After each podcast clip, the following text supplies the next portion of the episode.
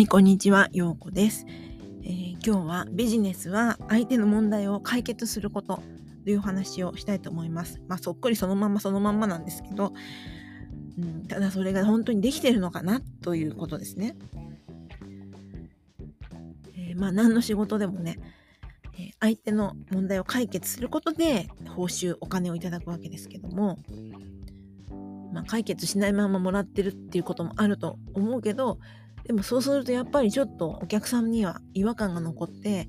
なんかこの人ちょっといまいちだなみたいなねあのそういう風な違和感って残るじゃないですか。で、まあ、それは美容院でもそうだと思うんですけどうちの通りはすごく狭いのに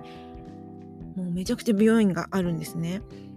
なんか東京の青山に次いで多いっていう噂は聞いたことがあるんですけど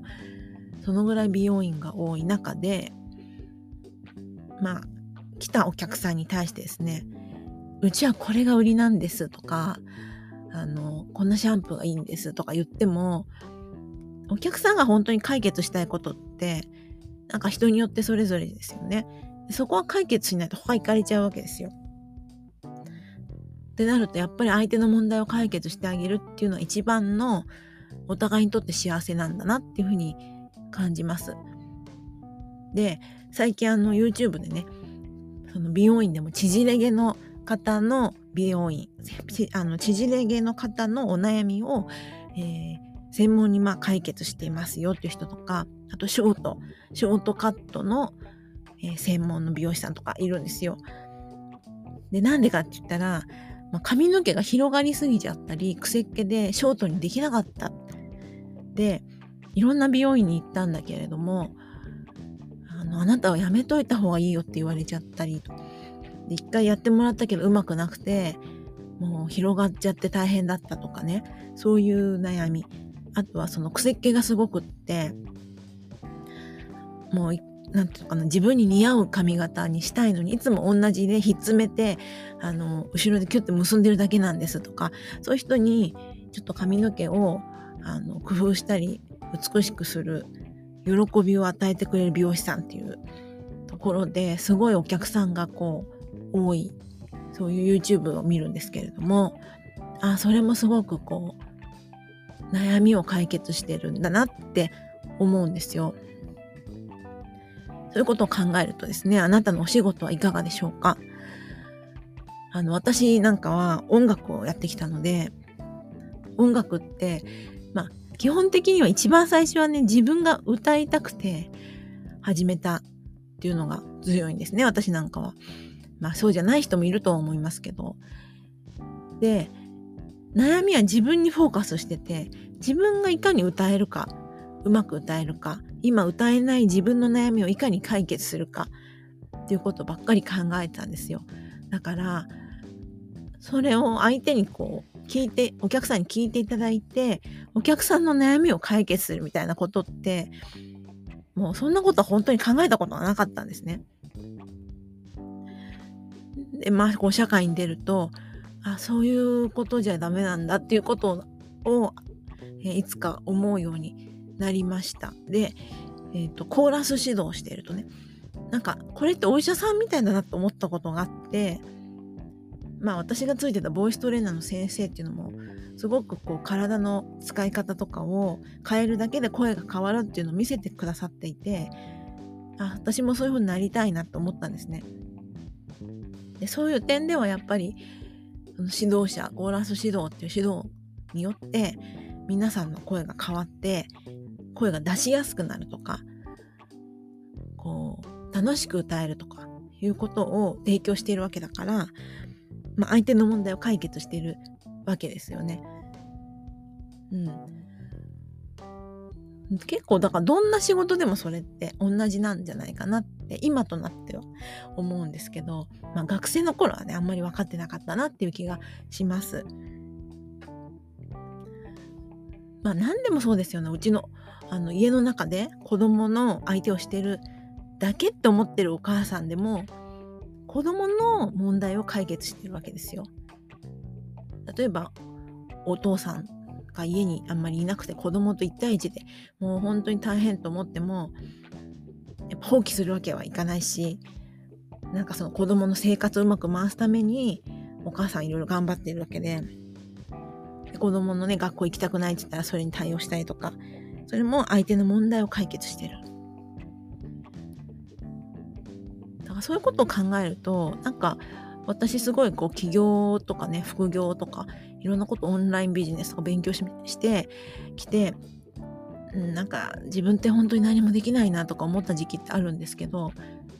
いやいや何の仕事でもあの目の前の人を幸せにするってことをやっていけばその先につながっていくんじゃないかなっていうふうに今はね思うようになりました。ただそこでなんか教えてくださいとかこれやってほしいとか、まあ、例えばなんかメルマガ登録してもらったとかその近くに来てくれた人をどれだけ大事にできるかっていうのがあの先につながる大事なポイントじゃないかと今思うんですね。やっぱそこができないとなんかお互いに距離が離れていってしまうし、うん、自分もこう出し切れないし相手のこともわからないしっていう不完全燃焼にどんどんなっていくって思うから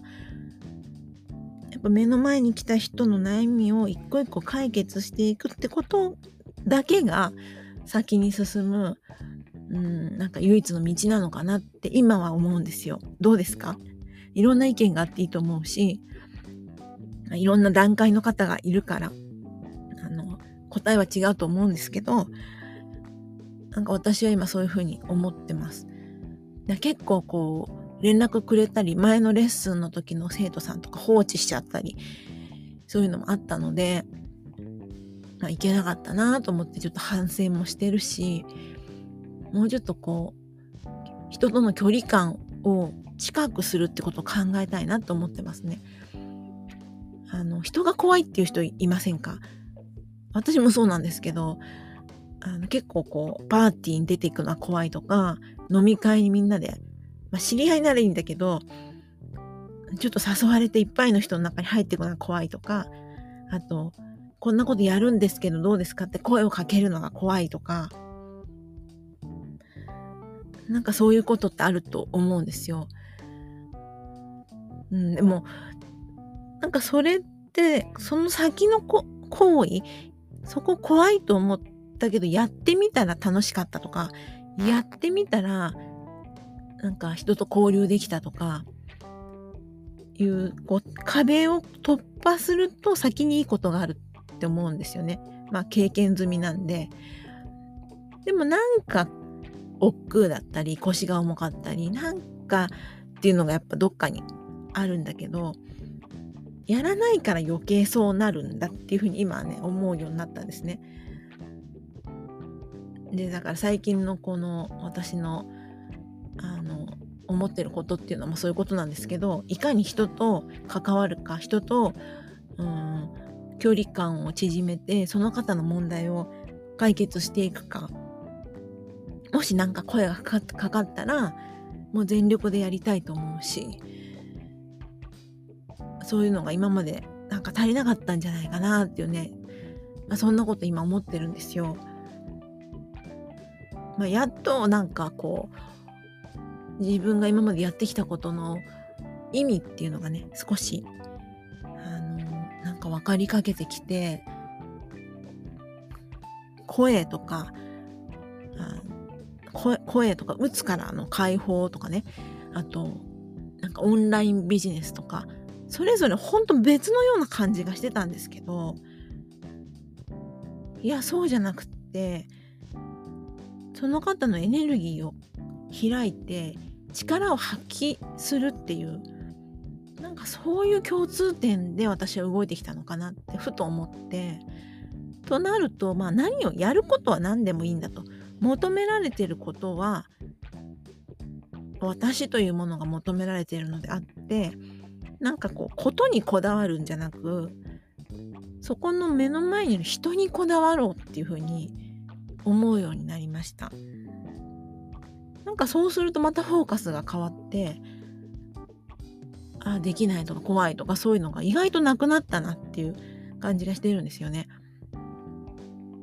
うん、だから相手の問題を解決するって思うとすごい変わるなっ